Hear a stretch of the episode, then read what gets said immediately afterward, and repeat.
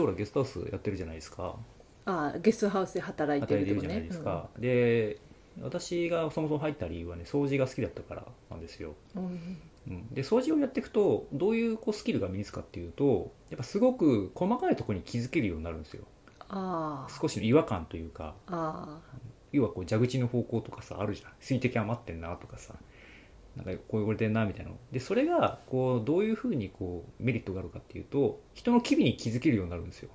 ああなるほどね。表情仕草。っなるほどね。ていうものに気づけるようになるんですよ。なるほどね。でそれって結局宿泊業ではさすごく重要じゃないですか、うんうん。その要するにゲストさんゲストさんが何をこう求めてるかとかこういう話をしたらどういう顔したみたいなことをちゃんと感覚的に分かるようになるんだよね、うんうん。掃除をしていくと。うんうんでさらに言うとそれって結局恋愛にも応用できるんだよ、うんうんうんううん。んまあまあもちろんね私は結婚式はあれだけど、うん。そういう相手とよりこう深いコミュニケーションをする上で大事なことなんですよって日々に気づくっていうのはね。まあそうだね。すごく大事これは、ちょっとでも嫌な話をさした時になんかちょっと話を変えたりとかってもあるし相手の振る舞いからどういう話題が好きなのかも分かるし、ね、相手の態度振る舞いからじゃあどこまで踏み込もうって距離感も分かったりするんだよねでもそれはやっぱり一重に結構掃除が根本だったりする僕は、ああなるほどね。うん。へえうん、それ面白いね。掃除なんだね。掃除だね。へえで掃除って、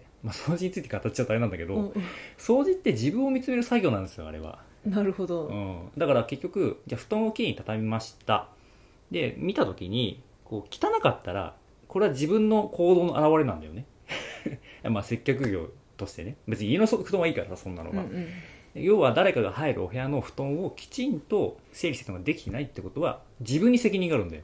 まあね。でその時原因を探ると自分の心が乱れてたりせかせかしたり急いでたりしたりっていうのがあるんだよね。ああなるほどね。そうそうそう。だから100%自分の反映なんだよね。布団の並び方が。まあそうだねううん。んってことに気づくと掃除っていうのは日々の自分のチューニングになるんですよ、うんうんうんうん。あちょっと今イライラしてるなとか,、なるほどうんだそういうふうに内省していったりするとそういう機微もあじゃあなんでこうなってるんだろうって考えるこう、ね、サイクルができるようになるんだよね、うんうんうんでそれを接客に応用するんだよ、なるほどね。うん。へえうん、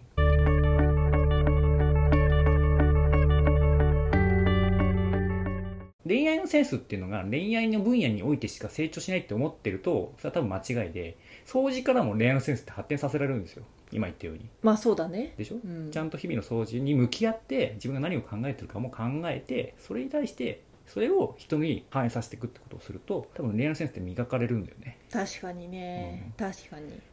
そうそうそうそう。あ全てはつながってるんだよ。掃除と恋愛ってつながってるんですよ。そうだよ。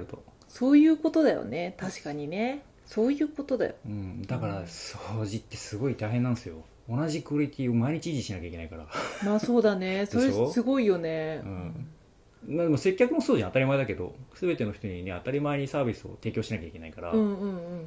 でもやっぱそれはね自分のコントロールになるよね。本当にコントロールになる。でそれはやっぱり恋愛にも応用できるんだよ。なるほどね。感情的にならないようにならないようになるじゃん、まあそうだね。恋愛において、そうだね。ううん。んな不安になって恋愛あの LINE を送りまくるとかもしないしさ、うんうんうんか自分を律する心を育てられるんですよ掃除をすると。まあそうだね。確かに確かに、うん、っていうのはね今話してて思ったな。まあ確かにね。それはそうだな。掃除と掃除からの恋愛センスの磨き方みたいな、なるほどね。うん。まあ確かにね。うん。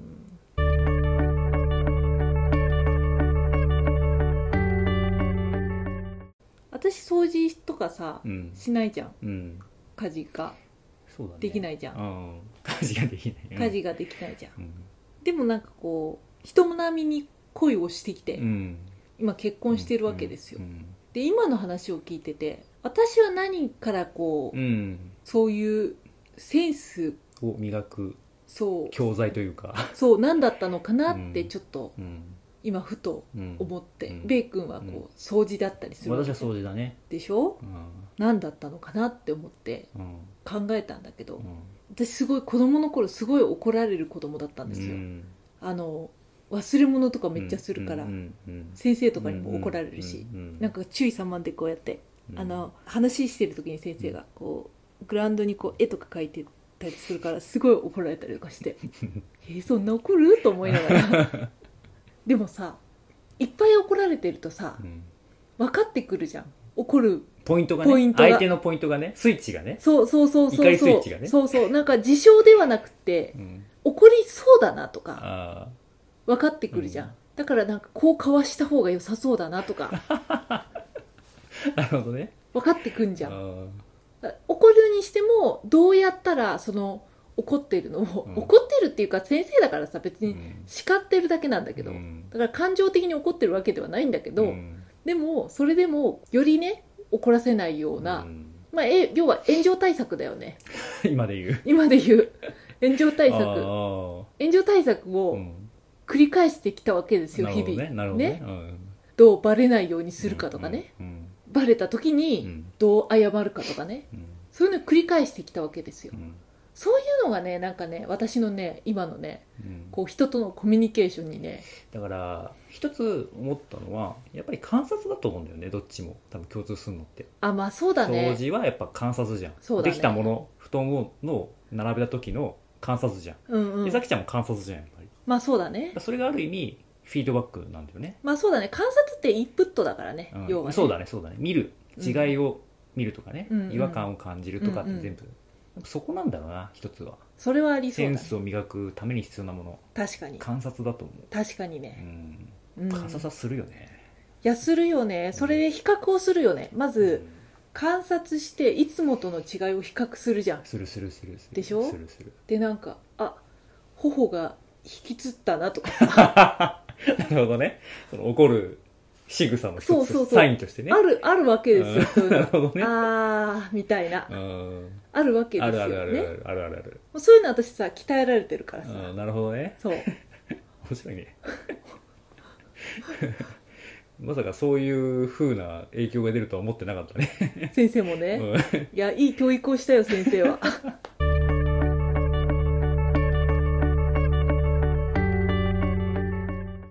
そうやね、んそういうことですよ。まあ、だからまあだからセンスを磨く一つの方法は観察、そうだね、まあ、まあ比較対象みたいな話かもしれないね。そうだね。観察分析。うん、する。めっちゃするでも。そういうことだよ。やっぱり出来上がった後掃除が完了した後ね一通り歩くけどそれはもう頭で考えてないもんね。まあそうよ結構ねね体で感じてるからあ違和感あるなみたいな。どこだどこだみたいな。まあ、だからさ恋愛もそうなんだよね。そうだね。結局うん1回目の恋が終わりましたみたいな、まあ、恋してる間はさ結構難しいんだけど、うん。そのね、自分を律するとかも特に初期の頃は、でも1回目の恋が終わりました。でうん。その時にメソメソしながら振り返るわけですよ、うん。あーみたいな、うん。あんなことを言わなければとか、うん。もっとこうしていればとかうん。振り返るわけですよ、でもその振り返りがすごく大事で。大事だね。そこでちゃんとうん分析をするっていうね。そうだね。それが大事よ。大事。ね。そう言われたでしょう昔。誰に？予習も大事だけどああ復習もね。復習の方あがあより大事だって。うん。俺本当に予習復習嫌いだったの。勉強の。どっちもやんなかった。まあ。うん。本当に嫌いだったんだよね。まあそれで言うとなんかねこうね、塾とかねそういう。向きはあるよ、そう強制的にさうん。復習する方法をみんな取ってるわけだけど、うん。でもそういうことよ。振り返りが大事ってこと、まあ、まあ大事だよね、大事だよね。うん。わかるよそれは、いやでもねやっぱある程度このなんだろうな特定の分野に対してセンスの能力が開いていった時に振り返りというものがやっぱあ時間が圧縮されるじゃないですか、まあそうだね。うん、やっぱり。うん。やっぱ一つの情報で10情報を得ることもできるようになるじゃん。まあそうだね。特定の分野においては、そうだねまあね、うん、だからやっぱそこはねやっぱ日々の賜物だと思うけどねそれは、うん。そうだね確かにね、つれづれ恋愛学では皆様のお便りを募集しています昨日あった嬉しいことから真面目なお悩みまでラジオで取り上げてほしい内容をご連絡くださいメールアドレスは trdr. 恋愛 .gmail.com まで YouTube の方は概要欄をご確認ください